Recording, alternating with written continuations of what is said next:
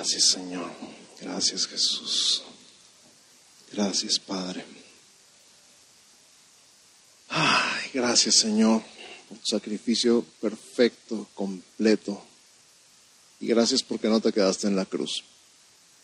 Gracias porque no te quedaste en la tumba. Gracias porque vives para siempre. Gracias porque no nada más resucitaste porque otras personas resucitaron, tú resucitaste a otras personas en tu ministerio, pero esas personas volvieron a morir, pero tú resucitaste y vives para siempre. Y estás sentado en el trono porque has vencido. Y estás sentado a la diestra del Padre y sigues intercediendo por nosotros, sigues hablando al Padre. Y el Padre, tú dijiste que el Padre nos ama, nos conoce y nos ama, pero aún así tú sigues ahí. Gracias, gracias, gracias por la victoria de la cruz, gracias por la victoria de la resurrección. Gracias porque podemos celebrar juntos este día. Tu iglesia, tu cuerpo, tus hijos que tú compraste con tu sangre. Gracias en el nombre de Jesús. Amén. Amén. Voltea con tus vecinos y salúdalos. Salúdalos diciendo, Cristo vive.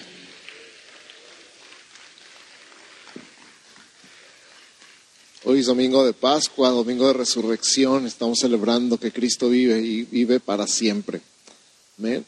Y ya tuvimos un mensaje en la mañana a las 7. ¿Cuántos estudiantes están desde las 7 más bien? Eso, dense un aplauso por estar aquí desde temprano.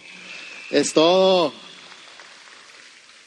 Y el mensaje de ahorita, igual que los cantos son diferentes, el mensaje también es diferente. Y el mensaje del día de hoy se llama Hay poder en ti. Y conmigo, hay poder en mí. A vuelta con tu vecino y dile, hay poder en ti. Es todo. Y nuestro versículo clave ya lo escuchamos dos veces el día de hoy, pero lo van a escuchar una tercera para que se les quede, para que se nos quede a todos. Romanos 8, 11.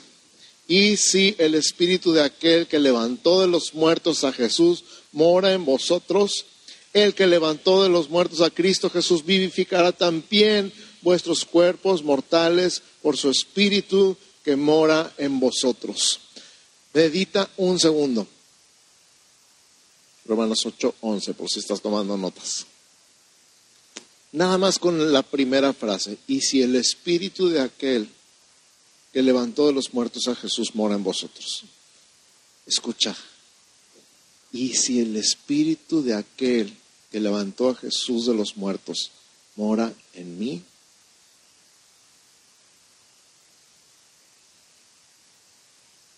Cuando decimos y si, a veces, digo, ahí está a media frase dentro de la carta, dentro de la epístola, pero cuando tú dices, ¿y si me saco la lotería? ¿Qué piensas? ¿Te empiezas a imaginar cosas? ¿verdad? No, pues me compro una casa y un carro, tengo mis deudas. Y, si le voy a declarar mi amor a la muchacha, y si me dice que sí, ya, ya gané. voy a pedir un aumento y si me lo dan. Entonces aquí empieza diciendo y si, pero no es un y si de ojalá, no es un y si de a lo mejor sí, a lo mejor no. Voy a probar a ver si, no dice a ver si, dice y si, porque está en medio del resto de la carta, pero dice y si el espíritu de aquel que levantó de los muertos a Jesús mora en mí. Vamos a analizarlo, vive en mí.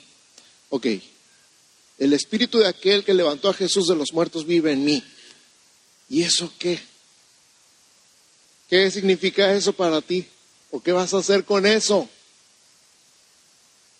El espíritu, wow, que levantó de los muertos a Jesús vive en mí. Pues qué? Pues que también me va a levantar a mí. Dice, el que levantó de los muertos a Cristo Jesús vivificará también vuestros cuerpos mortales por su espíritu que mora en vosotros. Ay, pues sí, algún día cuando resucitemos. No, hombre, desde ahorita. Desde ahorita tienes nueva vida. Desde ahorita tu cuerpo que estaba medio muerto se está levantando. Desde ahorita cualquier enfermedad, cualquier dolor, cualquier angustia, cualquier cosa que esté pasando en tu cuerpo, cuando tú recibes esta palabra y la crees y la declaras sobre tu cuerpo, empiezas a ver algo diferente en tu cuerpo. Y eso diferente se llama el Espíritu Santo dándote nueva vida desde adentro hacia afuera. Me gustaría nada más, por probar, que levantes la mano si has estado enfermo y Dios te ha sanado milagrosamente. Levanta la mano. Ve, voltea alrededor. Si alguna vez has experimentado la sanidad divina, milagrosamente, voltea alrededor, voltea a ver todas las manos. ¿Qué es eso? Es el Espíritu que levantó de los muertos a Jesús, trayendo vida a tu cuerpo mortal. No nada más en la resurrección. La resurrección va a ser total, absolutamente nada. Ni siquiera nos vamos a hacer viejos. Así es. Uh. Ni siquiera se te van a caer los dientes, ni el pelo, ni te van a salir canas, ni callos, ni juanetes, ni les sigo porque nada. Pero desde ahorita ya lo vamos a, a poder disfrutar. Entonces, el poder de la resurrección opera en nuestra vida. Voltea con tu vecino y dile, el poder de la resurrección opera en mi vida.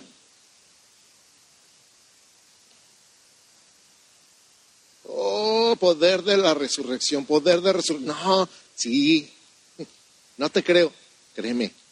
¿Por qué? ¿Por qué te digo que me creas? Es más, no me creas a mí, créele a Dios. Dios lo está declarando en la palabra. Así que Dios nunca miente, por lo tanto debe ser verdad.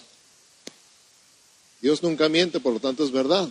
El poder de la resurrección vive en mí, lo tengo dentro de mí. ¿Por qué? Por su Espíritu Santo.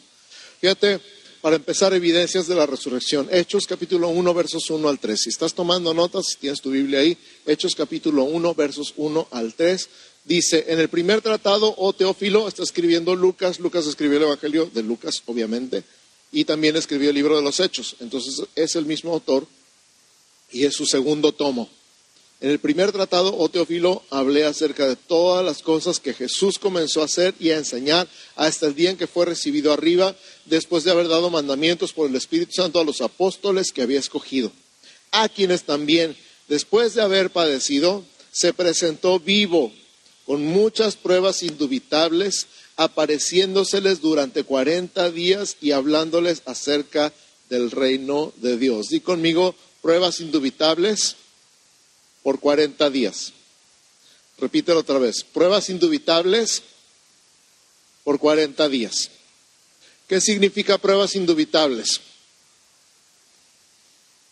Que no queda lugar a duda. llegas a un juicio con una evidencia, con pruebas. Llegas a un juicio con pruebas que no dejan lugar a duda. Y es un juicio ganado. Es pura verdad pruebas indubitables, con pruebas que no dejan lugar a duda. Una vez, no. Dos veces, no. Tres veces, no. Diez veces, no. Cuarenta días. Durante cuarenta días se les apareció resucitado y les presentaba pruebas. Y tú puedes ver todas las pruebas y todas las evidencias ahí en los evangelios, tanto como en el libro de los Hechos cómo se les aparecía a puertas cerradas, estaban encerrados y de repente ahí estaba parado en medio de ellos. Y cómo estaban pescando y no pescaron toda la noche y luego alguien en la playa decía, no tiene nada de comer y dijeron, pues no, no pescamos nada. Y les dice, echen las redes a la derecha de la barca. Y ya tuvieron que haber sentido algo porque así se conocieron Pedro y Jesús. Tuvo que haber sentido algo. Pues total que le echó, no dijo nada. La primera vez dijo, no, pues si ya estábamos trabajando y no sabemos, y ¿qué, es? La segunda vez no dijo nada, nomás, y aventó las redes y agarraron tantos pescados que llamaron a la otra barca y los sacaron todos. Y fue milagro, la primera vez sus redes se reventaban, la segunda vez sacaron, hasta contaron todas las peces y ahí están contados en el Evangelio de Juan. Y aún así dice, no se rompieron las redes.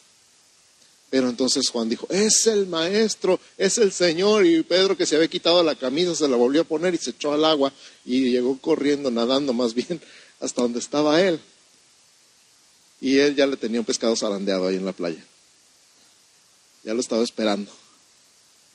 Pruebas indubitables, pruebas indubitables por 40 días. Dilo otra vez, pruebas indubitables por 40 días.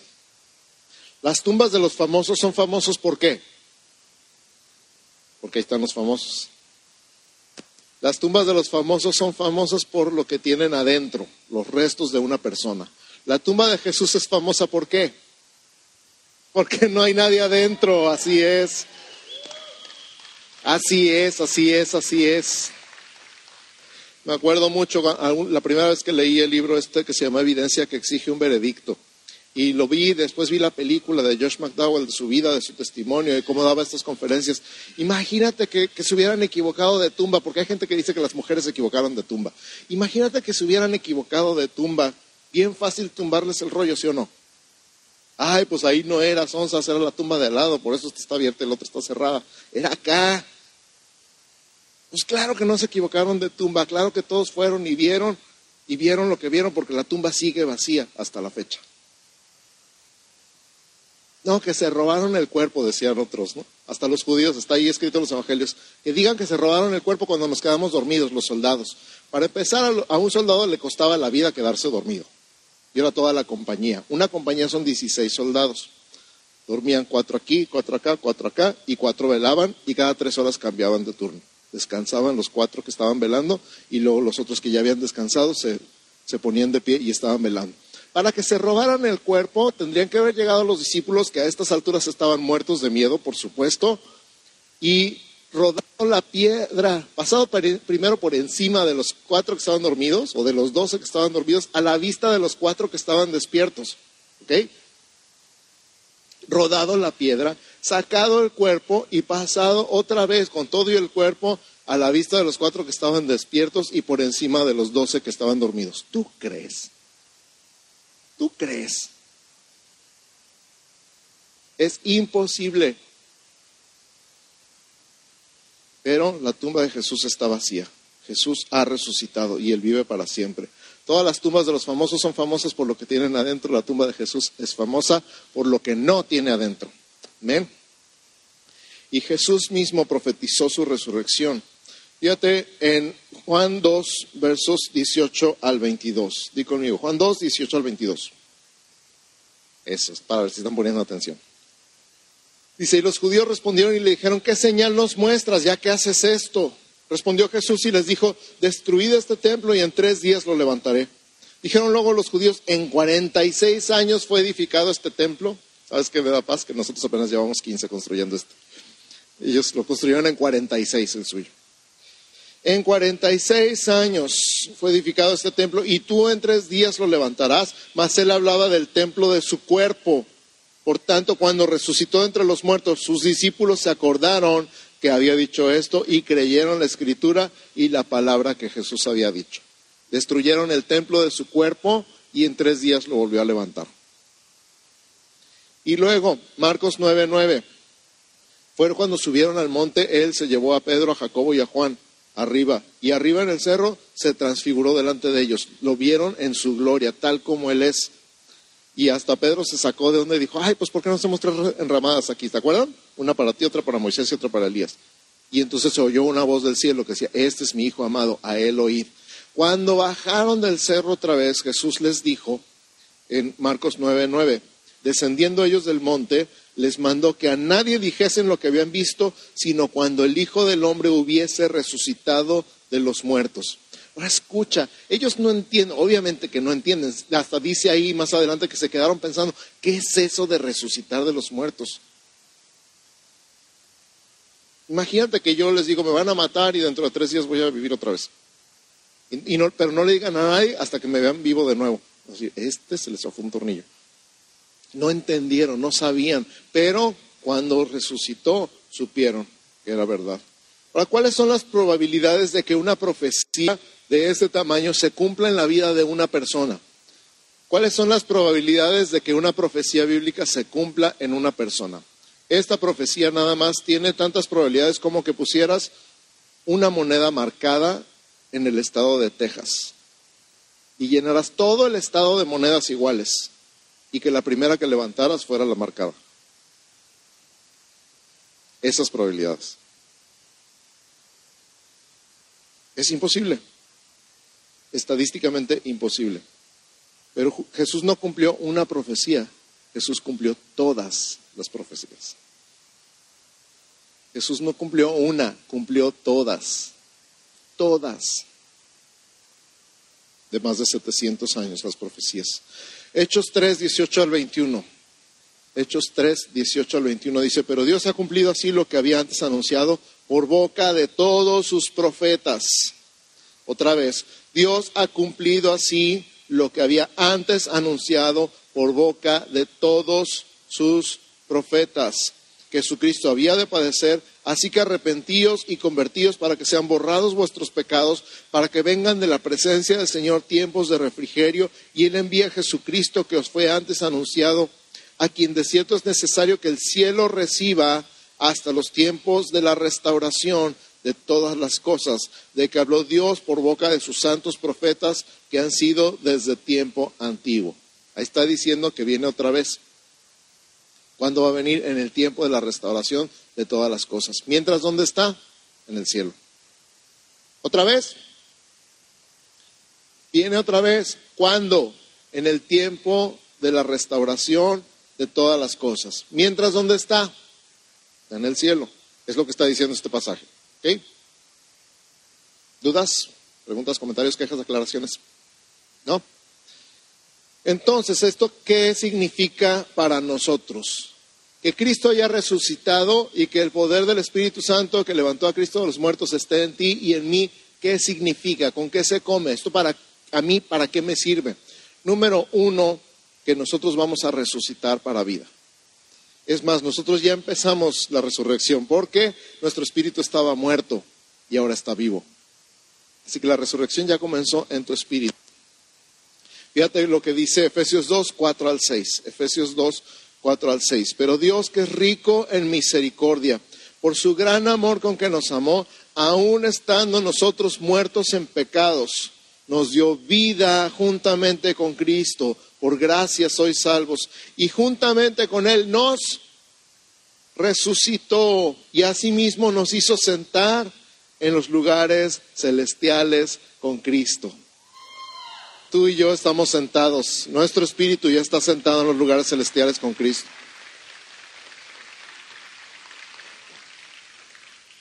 Pero yo todavía me veo aquí, pues claro, con tus ojos físicos.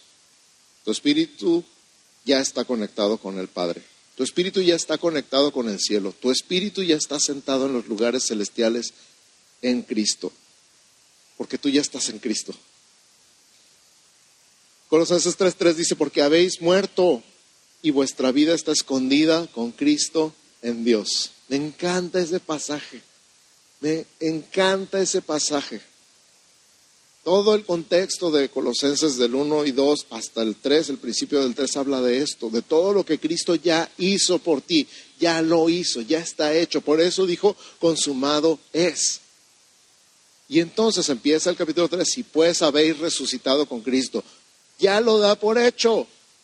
Tú ya resucitaste con Cristo. Estabas muerto en pecado, pero ya resucitaste con Cristo. Si tú creíste en Cristo, ya tienes nueva vida. Di conmigo nueva vida. Voltea con tu vecino y dile nueva vida. Si se está durmiendo, dale un codazo y dile nueva vida. Despierta. Y entonces dice que para el pecado ¿Te acuerdas cuando eras dominado por el pecado? ¿Te acuerdas cuando dices, no puedo? ¿Cuánta gente me dice, es que es bien difícil ser cristiano? Yo le he dicho, no es difícil, es imposible. Sin Cristo es imposible. Lo único que tienes que hacer es creer que Cristo vive en ti y que tú ya estás muerto por el pecado. Y es lo que dice aquí, ustedes ya se murieron y su vida está escondida. ¿Dónde está escondida? Con Cristo. ¿Y dónde es eso? En Dios. Y viene el diablo a buscar y le dices, no, pues ya se murió. ¿Cómo que ya se murió si me debía? Pues ya se murió, a ver, cobrarle. Si quieres cobrarle, ve con Cristo. No, ahí muere.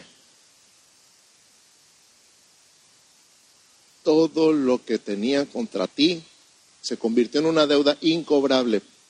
De hecho, no, más bien una deuda liquidada, porque Cristo la pagó. Así que Cristo pagó por ti y compró tu vida y ahora está escondida con Cristo en Dios. Todos a quienes Jesús resucitó durante su ministerio volvieron a morir. Todos. No conocemos a nadie que diga, ay, sí, Cristo me resucitó y todavía sigo aquí. ¿Verdad que no? Pero Cristo es el único que resucitó para vivir para siempre. Vive por toda la eternidad. Y entonces el Espíritu Santo que nos vivificó, que ya nos dio vida nueva en nuestro espíritu, nos da poder. ¿Poder para qué? Poder para ser testigos suyos. Hechos 1.8 dice, pero recibiréis poder cuando haya venido sobre vosotros el Espíritu Santo y me seréis testigos en Jerusalén, en toda Judea, en Samaria y hasta lo último de la tierra. Fíjate que hay, mucho tiempo, no tengo tanto tiempo, pero testigo significa literalmente mártir. El, original griego lo que dice es mártires. Me seréis mártires. Viréis poder y me seréis mártires en Jerusalén, en Judea, en Samaria, hasta el último de la tierra. Y yo pensaba, al principio me acuerdo recién en mi caminar con Cristo, ¿cómo le voy a hablar a alguien de Cristo? Me da pena. ¿Alguno se identifica conmigo? Decir, ay, es que me da pena decirle, yo ni siquiera sé vender abón, pues no sé vender nada. Me da pena venderle cosas a la gente. ¿Cómo le voy a vender el Evangelio? O sea, ¿cómo le voy a hablar a alguien? ¿Cómo me acerco? ¿Cómo le digo? porque me faltaba entender esta parte. Recibiréis poder cuando haya venido sobre ustedes el Espíritu Santo. También pasó un tiempo en mi vida donde veía yo a la gente que, las biografías ¿no? de los grandes cristianos que habían muerto por el Evangelio, que habían dado su vida en países donde mataban a los cristianos, donde amenazaban a su familia, y, y decía yo, no soy capaz, no sé si soy capaz. Y me daba pena con Dios decir, no sé si puedo morir por el Evangelio. No sé si soy capaz de poner a mi familia en peligro y que estén amenazados por el Evangelio. No sé si puedo, pero no había entendido que no se trata de que yo pueda, se trata de que recibiréis poder cuando haya venido sobre ustedes el Espíritu Santo. ¿Cuántos dicen amén? Gracias porque no es mi poder, no es mi fuerza, no es mi valor, no es mi habilidad, no es que sea bueno para las ventas, no tiene nada que ver conmigo. El poder es del Espíritu Santo. Así que cuando sientas que Dios te está diciendo, háblale de mí a alguien, como dice la gente, en el nombre sea de Dios. Ahí vas en el poder del Espíritu Santo, no en tu propio poder, no en tu propia habilidad, vas en el nombre del Señor para ser testigo y estás dispuesto a todo. ¿A todo? Sí, a todo. ¿Testigos de qué? De que Cristo vive, de su resurrección. Estás diseñado con ese poder, está en tu ADN. Cuando los discípulos escogen al sucesor de Judas, ¿se acuerdan en Hechos 1.22? Dicen que el que salga elegido se unirá a ellos como testigo de la resurrección de Jesús. En Hechos 4, 18 al 20, si estás tomando nota, Hechos 4, 18 al 20. Fíjate, dice, llamándolos les intimaron que en ninguna manera hablasen ni enseñasen en el nombre de Jesús. O sea, literalmente les estaban prohibiendo hablar de Jesús.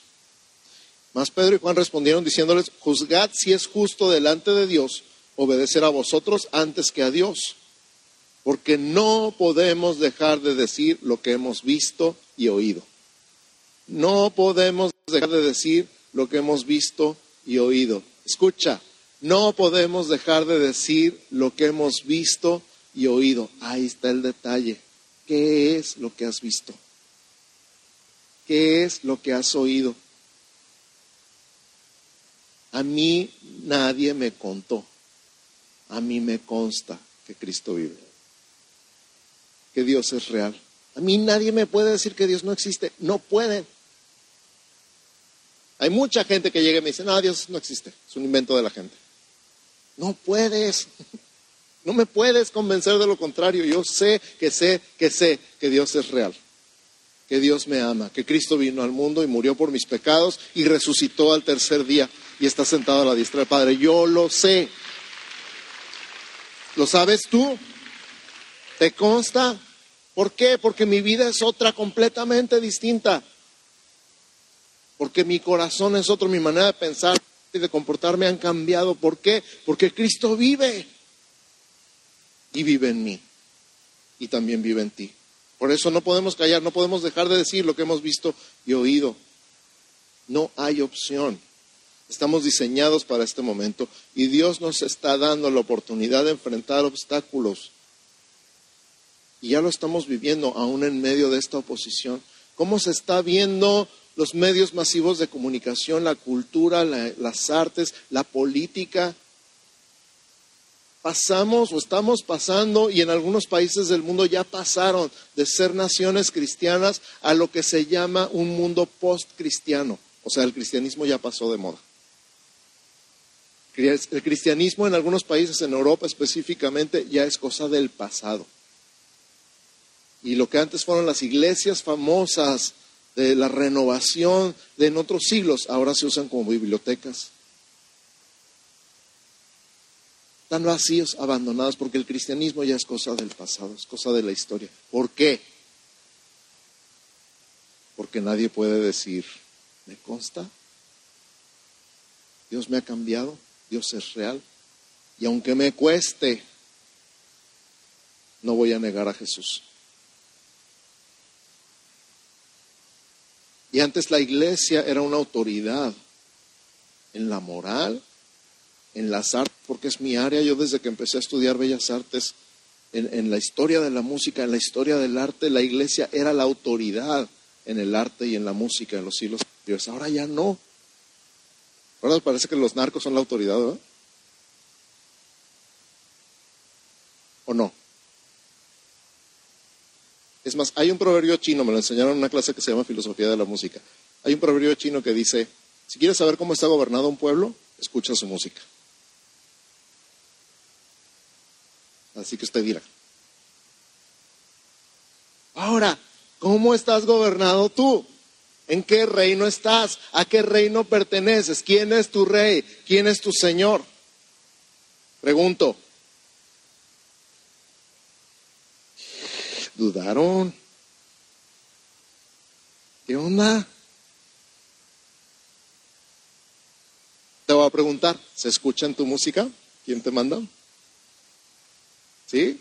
Es todo. Si es así, es todo. Si no, piensa.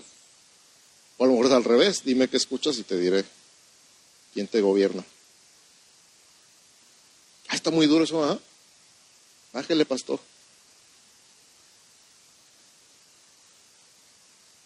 Entonces, mi duda quedó resuelta si seré capaz o no seré capaz de sufrir por el Evangelio. Ahora ya sé que no soy yo y que no es mi capacidad, que el poder viene del Espíritu Santo que el poder viene de Él, porque Él es el que resucitó a Jesús de los muertos. Entonces somos débiles en Él, pero vivos en el poder de Dios. Segunda de Corintios 13, 4. Segunda de Corintios 13, 4.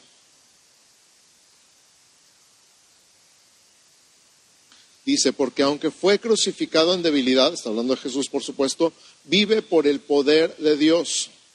Pues también nosotros, somos débiles en Él, pero viviremos con Él por el poder de Dios para con vosotros. Jesús fue crucificado en debilidad, pero vive por el poder de Dios. También nosotros somos débiles. Hace poquito alguien me dijo, no, que no quiere venir a la iglesia, que porque dice que la iglesia es para débiles. yo, pues claro. Creyó que me estaba insultando. Yo ya me di cuenta hace mucho que soy débil. A mí no es ningún insulto, eres un débil. Por supuesto, tú también, nomás te has dado cuenta. Te crees mucho y no sabes. Hasta que llegas y te encierras en tu casa y empiezas a llorar. Pero mientras nomás te haces el fuerte, ni siquiera eres tan fuerte. ¿Sí o no? Seamos sinceros. Nos hacemos los fuertes, nos hacemos los duros hasta que estamos solos. Entonces, yo, pero viviremos con Él por el poder de Dios para nosotros. Ese es el verdadero tú.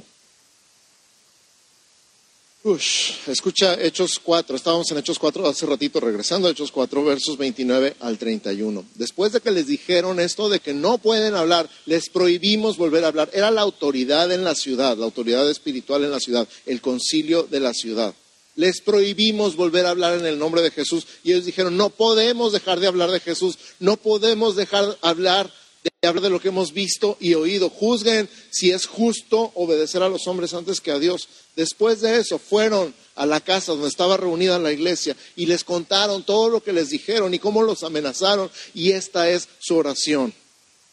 Hechos 4, 29 al 31. Y ahora, Señor, mira sus amenazas y concede a tus siervos que con todo denuedo hablen tu palabra. Denuedo es poder, autoridad, libertad. Mientras extiendes tu mano para que se hagan sanidades y señales y prodigios mediante el nombre de tu santo Hijo Jesús. Cuando hubieron orado, el lugar en que estaban congregados tembló y todos fueron llenos del Espíritu Santo y hablaban con denuedo la palabra de Dios. Entonces, denuedo es poder, autoridad y libertad. Esto viene del Espíritu Santo. Concede a tus hijos. Ahora, ¿cómo orarías tú? Esta es la pregunta mía para ti el día de hoy. ¿Cómo orarías tú si te amenazaran por hablar de Jesús y te prohibieran hablar de Jesús y te dijeran donde te vuelva a ver hablando de Jesús? ¿Cómo orarías? Ay Señor, que no me cachen. Ay Señor, escóndeme. Ay Señor, mándame a otra ciudad donde el Evangelio sí se ha aceptado. ¿Cómo orarías tú? ¿Cuál sería tu oración? Ay Señor, míralo, míralo, míralo, míralo, eh, míralo, eh. ¿Cómo orarías tú si te vieras amenazado por ser cristiano? ¿Cuál sería tu oración? Porque ellos oraron, mira cómo nos amenazan, concédenos hablar con denuedo tu palabra.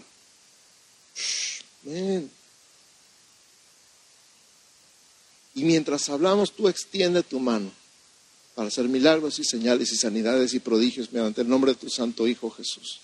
Y oración contestada. El lugar tembló, fueron llenos del Espíritu Santo y era lo único que necesitaban, era todo lo que necesitaban. No necesitaban técnicas de oratoria, no necesitaban un curso de ventas, no necesitaban nada más que el Espíritu Santo para hablar con valor y confianza en el nombre de Jesús. ¿Todo lo que necesitas tú también?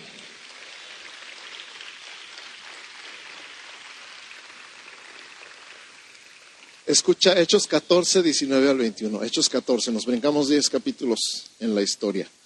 llegamos a Hechos capítulo 14, versos 19 al 21. Entonces vinieron unos judíos de Antioquía y de Iconio, que persuadieron a la multitud y habiendo apedreado a Pablo, le arrastraron fuera de la ciudad pensando que estaba muerto. Pero rodeándole los discípulos, se levantó y entró en la ciudad. Yo hubiera dicho, ahí se ven. Y al día siguiente salió con Bernabé para Derbe. Y después de anunciar el Evangelio a aquella ciudad y de hacer muchos discípulos, volvieron a Listra, a Iconio y a Antioquía.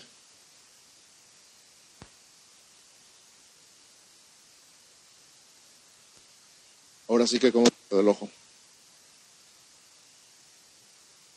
Lo apedrearon. Lo apedrearon igual que Esteban, nomás que no se murió. ¿Cómo quedarías? Bien chipotudo. Probablemente tenía sangre, probablemente tenía varios chipotes. Yo creo que no le rompieron nada por la gracia de Dios.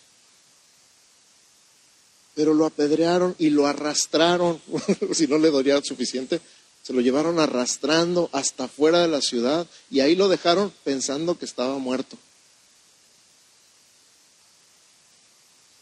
¿Y qué hizo? Se levantó y se volvió a meter y siguió predicando. ¿Cuántos de nosotros diríamos, yo ya no juego. Señora, si no, no se vale. Ya no juego. Ya no predico.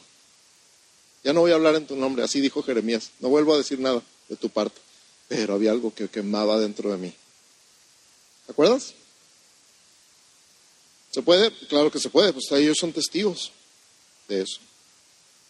Y hacer muchos discípulos. Me encanta que dicen muchos discípulos. ¿Y sabes cuál es la diferencia entre hacer muchos convertidos y hacer muchos discípulos? Lo hemos platicado aquí en otra ocasión.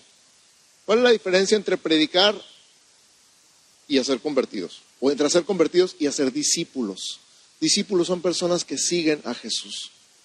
No nada más hacen la oración de fe, no nada más escucharon. Porque hay personas también que dicen, bueno, pues ya escuchó, fui al mercado y pegué de gritos y pues ya escucharon. Y no los juzgo. Están haciendo más que muchos de nosotros. Pero que se conviertan a Jesús es otra historia. Y que se conviertan y yo los disipule, les enseñe cómo es el reino de Dios, es enteramente otra historia. Y aquí dice que se levantó y entró a la ciudad y fue a la siguiente ciudad a hacer muchos discípulos. Una pregunta, ¿cuántos discípulos tienes tú? ¿Cuántos discípulos tienes? No es competencia ni nada, nomás pregunto. Entonces, poder, di conmigo poder. El poder es resultado de la resurrección. Poder, di conmigo otra vez, poder. Poder es resultado de la resurrección. Y tú y yo somos hijos de la resurrección, dice Lucas 20, 35 y 36. Lucas 20, 35 y 36. Está hablando Jesús. Dice, mas los que fueren tenidos por dignos de alcanzar aquel siglo, está hablando de la eternidad, y la resurrección de entre los muertos, ni se casan ni se dan en casamiento, está hablando ya en el cielo, porque no pueden ya más morir, pues son iguales a los ángeles y son hijos de Dios al ser hijos de la resurrección. ¿De quién está hablando? De ti, de mí. Levanta la mano y dice, ahí estoy yo. Soy hijo de la resurrección.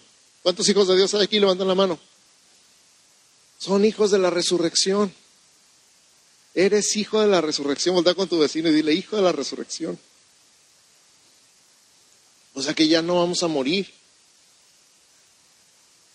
Cuando Jesús resucitó y se le acercó una de las mujeres, lo vio, lo quiso abrazar, besar sus pies, le dijo, no me toques, Juan 20, 17.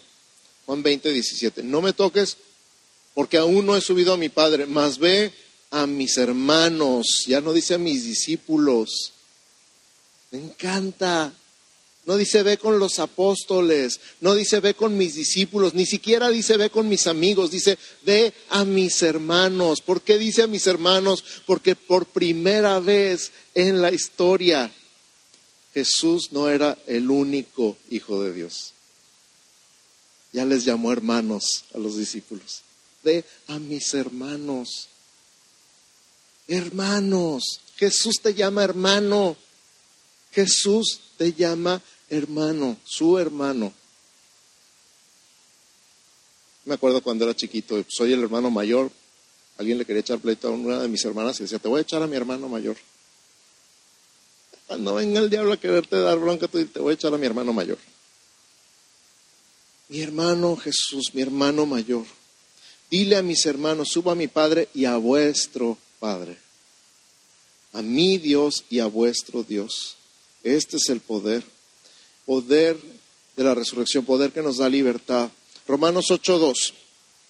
Romanos 8.2 dice, porque la ley del Espíritu de vida en Cristo Jesús me ha librado de la ley del pecado y de la muerte.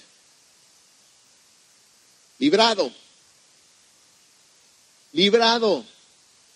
¿De cuál ley? De la ley del pecado y de la muerte. Eres libre de la ley del pecado, que no te quedaba otra más que pecar y de la muerte. ¿Cuál ley? La ley del Espíritu de vida en Cristo Jesús. Escucha cómo lo dice Pablo en Hechos 26, 4 al 7. Hechos 26, 4 al 7. Mi vida, pues, desde mi juventud, la cual desde el principio pasé en mi nación, en Jerusalén, la conocen todos los judíos, los cuales también saben que yo, desde el principio, si quieren testificarlo, conforme a la más rigurosa secta de nuestra religión, viví fariseo. Y ahora, por la esperanza de la promesa que hizo Dios a nuestros padres, soy llamado a juicio. Promesa cuyo cumplimiento esperan los que han de alcanzar nuestras doce tribus, sirviendo constantemente a Dios de día y de noche. Por esta esperanza, oh rey Agripa, soy acusado por los judíos. O sea, ¿de qué le sirvió a Pablo ser fariseo?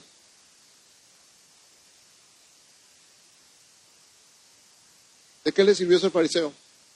Nada. El más estricto de los fariseos. La primera vez que se le menciona a Pablo se le menciona como Saulo, ¿se acuerdan?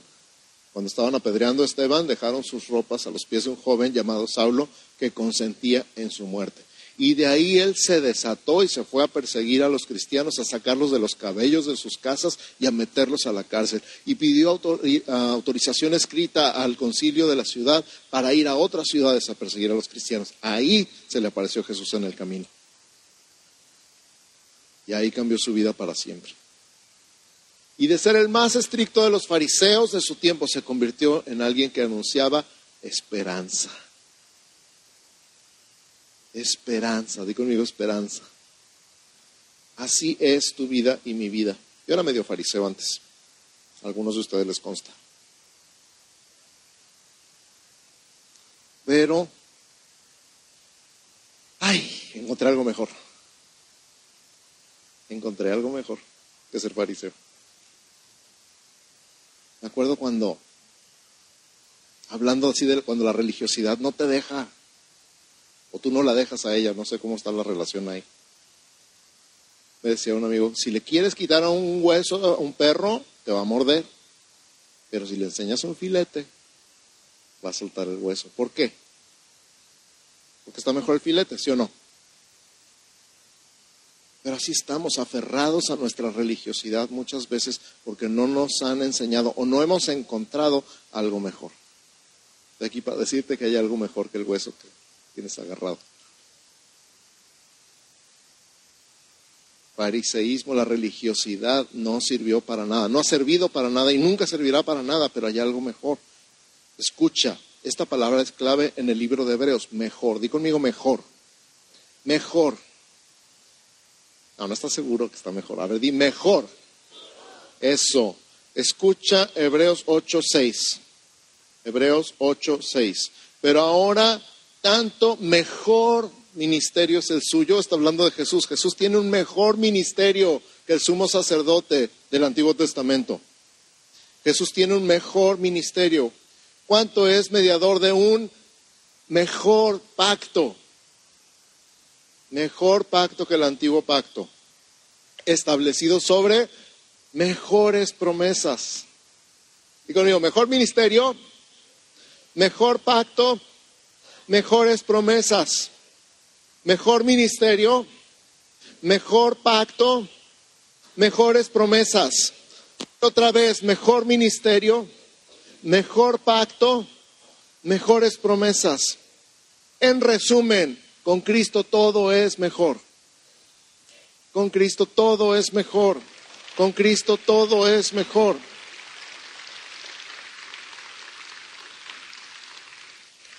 Se firmó un contrato eterno en el cielo con la sangre de Jesús.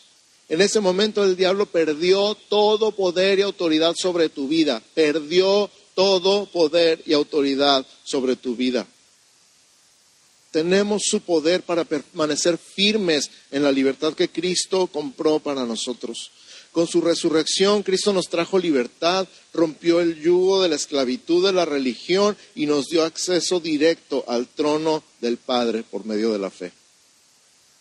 Ya no hay protocolo.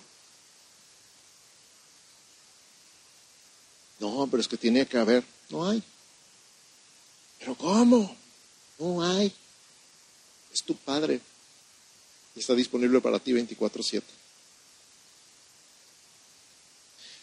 Entonces, ¿por qué decimos deja de hacer eso? O no te juntes con ese, o no te peines así, o no te vistas así.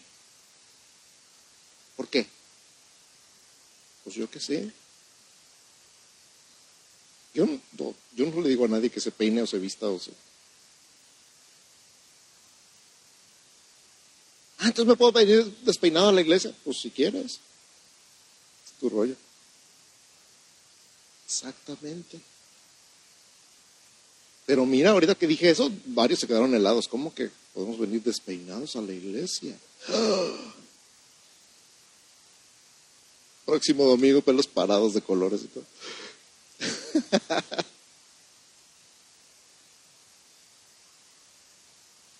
Porque tenemos esta idea todavía, sí o no, de que hay que acercarse a Dios de cierta manera, con cierta ropa, con ciertas palabras, para que nos pueda aceptar y no hemos abrazado esta verdad que Cristo ya hizo todo lo que tenía que hacer, que ya somos hijos amados, perdonados, herederos, comprados con sangre.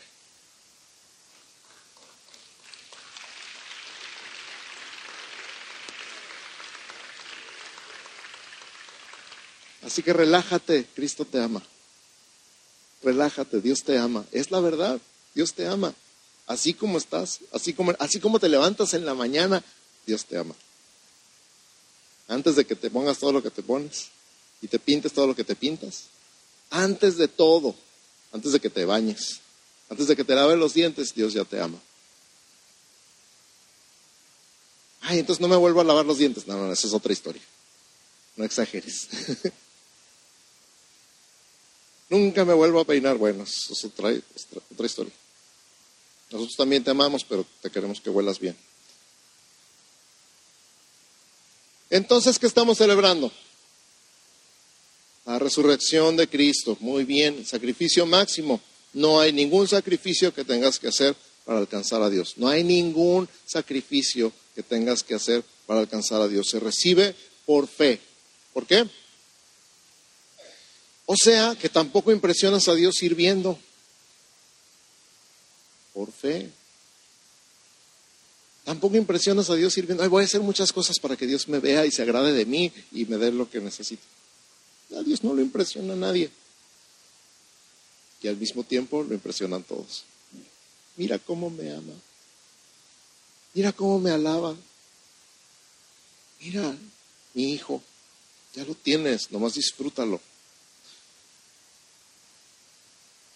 No necesitas Mira, esta frase me mató hace muchos años. No hay nada que puedas hacer para que Dios te ame más. Y no hay nada que puedas hacer para que Dios te ame menos.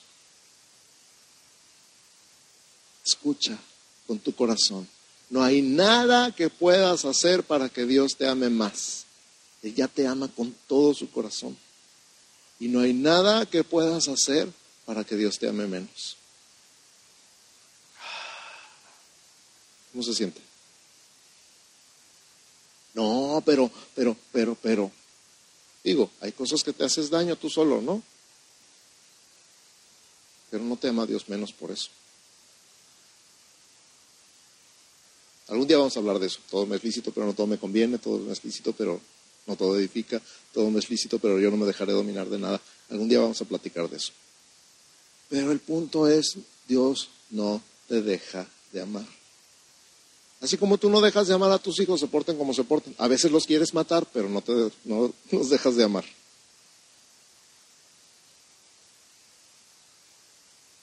No los dejas de amar, ¿verdad? ¿Cuántos tienen hijos? ¿Cuántos tienen papás? Y saben que sus papás los aman, pase lo que pase y hagan lo que hagan. Hay algunos no tienen esa seguridad, pero déjame asegurarte que Dios te ama, pase lo que pase y hagas lo que hagas. Pase lo que pase y hagas lo que hagas. Entonces, sé libre, disfruta. Cristo murió y resucitó por ti. Ush. Dios levantó a Jesús de los muertos y también a nosotros nos levantará con su poder. Su poder ya está en nosotros. Su poder ya está en mí. Escucha cómo dice Pablo en Colosenses 1.29. Colosenses 1.29. Me encanta esto, porque él habla de trabajar y luchar. Dice, para lo cual también trabajo, está hablando de, de anunciar el Evangelio, para lo cual también trabajo luchando según la potencia de Él. ¿De quién es la potencia? ¿De quién es el power? Pues, la cual actúa poderosamente en entonces, cuando yo trabajo para anunciar el Evangelio, cuando yo me paro aquí enfrente o me paro en un funeral o me paro en un hospital o me paro en la calle para anunciar el Evangelio, ¿de quién es el poder? ¿Y dónde está ese poder? Confía. Otra vez, confía ese denuedo, ese poder, esa autoridad del Espíritu Santo para hablar, para ministrar, para enseñar, para consolar, para edificar, para fortalecer, es del Espíritu Santo y el Espíritu Santo está en ti. El poder, la potencia. Hay una tradición en la cultura judía sobre protocolo y etiqueta. Se cuenta que cuando te hacían una invitación a comer y el platillo no te gustaba y no pensabas volver a comerlo, en lugar de decir qué mala comida, podías doblar la servilleta de cierta manera y dejarla sobre el plato. Como nunca vuelvo a comer aquí. En la historia de la resurrección descrita en Juan 20, del 1 al 7, dice que el sudario que estuvo sobre la cabeza de Jesús estaba doblado y puesto aparte. Como si Jesús estuviera diciendo, qué fea es la muerte. Nunca vuelvo a probarla. Nunca vuelvo a morir. Pues que no, Él una vez y para siempre. Nunca volveré a probar la muerte. Nunca volveré a probar la muerte, porque Él vive para siempre. Este es el poder. Poder que levantó a Jesús de los muertos. La palabra griega es dunamis, de donde sacamos la palabra dinamismo o dinamita. Y conmigo dunamis. Dinamismo. Dinamita. Cada vez son menos los que responden. A ver otra vez, dunamis. Dinamismo. Dinamita. A este predicador le falta dinamismo porque ya se están durmiendo todos. Es un milagro en sí mismo, significa eficacia, fuerza, ímpetu, maravilla, milagro, poder, capacidad, potencia, potestad. Todo eso es dunamis. De donde nos levantará y levantar la palabra griega es egerio, egeiro, perdón. Hacer acopio de facultades, despertar, levantarse del sueño, de la enfermedad, de la ruina, de la no existencia, enderezar, resucitar. Escucha, si tú necesitas sanidad, si tú necesitas estabilidad emocional, si tú necesitas sanidad física o un trabajo mejor remunerado, o tienes problemas de identidad o falta de sabiduría, o la manifestación de la vida de Dios en ti, ven al que te levantó con poder ven a Jesús. ¿Te gustaría saber quién eres? Te lo dije rápido hace rato, es un hijo de Dios, amado, perdonado, heredero, comprado con sangre. Pero toda esta serie del mes de abril es quién es un hijo de Dios resucitado. Identidad de hijo, nuevo hombre. Ay, di conmigo, soy nuevo soy nuevo, soy un nuevo hombre. ¿Lo crees? ¿Lo crees? Soy tan nuevo que a veces ni yo me reconozco. ¿Sí o no? Y el otro día me pitaron el claxon y me dijeron quién sabe qué y no me enojé. Ni yo me reconozco. ¿Te ha pasado algo así? que hay un poder en ti que te cambió de adentro hacia afuera y te ha quitado todo lo que tú pensabas que nunca podías dejar. Eres hijo, eres hijo de Dios. Vives en una familia, tienes un nuevo ADN, tienes un nuevo ADN. Ah, es que mi familia puro alcohólico, tienes un nuevo ADN. Ah, es que mi familia puro malandro, tienes un nuevo ADN. No, es que en mi familia puro tienes un nuevo ADN. ¿Alguna vez has deseado que ser arrancado de tu árbol genealógico y puesto en otro? Él lo hizo. Eres de la familia de Jesús, eres hermano de Jesús, hijo de Dios, con un nuevo ADN en tu vida. Todo eso vamos a estar aprendiendo este mes de abril. Y todo empezó con que Cristo murió y resucitó al tercer día y está vivo y mandó ese poder para ti y para mí, sobre tu vida. Amén. Así que no te lo pierdas. Voy a invitar al grupo de alabanza que pasen, por favor, que se vayan acercando. Y tú cierra tus ojos un momento y medita un poquito en todo lo que acabas de escuchar. Yo sé que fue algo intenso, pero piensa. Empezamos con y si el espíritu de aquel que levantó de los muertos a Jesús vive en mí, y si el espíritu de aquel que levantó de los muertos a Jesús vive en mí,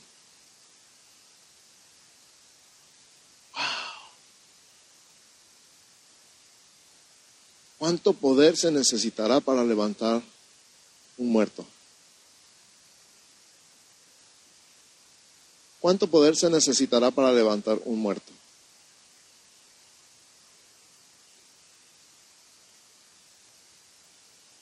Ese poder vive en ti.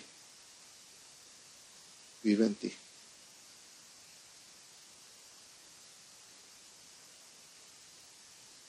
Si pudo levantar de los muertos a Jesús, este poder pudo levantarte a ti de la depresión, de la ansiedad, del enojo, de la adicción. Puede levantar de donde sea. Es más, ya te levantó. Y ahora para esas adicciones y para ese mal carácter y para esas malas costumbres, ya te moriste y tu vida está escondida con Cristo en Dios. Y tú eres una nueva persona con una nueva identidad, con un nuevo ADN, con un nuevo propósito, con un nuevo poder, con un nuevo destino.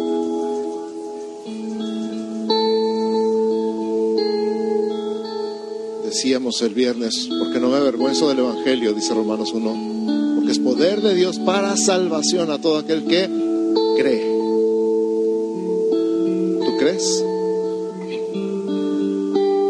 Si quieres y nunca has recibido ese poder, no, no, habías entendido, no sabías de qué se trataba y por qué la resurrección es el día más importante del año en la iglesia. Y ahora estás entendiendo. A lo mejor estás viendo la transmisión y estás entendiendo. O a lo mejor estás viendo el video semanas después, meses después, años después de este día. 4 de abril del 2021. Y nunca le habías entregado tu vida a Cristo y nunca habías dicho, ya entendí, me rindo. Toma mi vida, escóndela contigo ven a vivir en mí. Voy a hacer una oración y luego la voy a repetir lentamente para que la hagas conmigo. Una oración que va más o menos así, Señor Jesús, te doy gracias por morir en la cruz por amor a mí. Pero no solamente moriste, resucitaste y vives para siempre.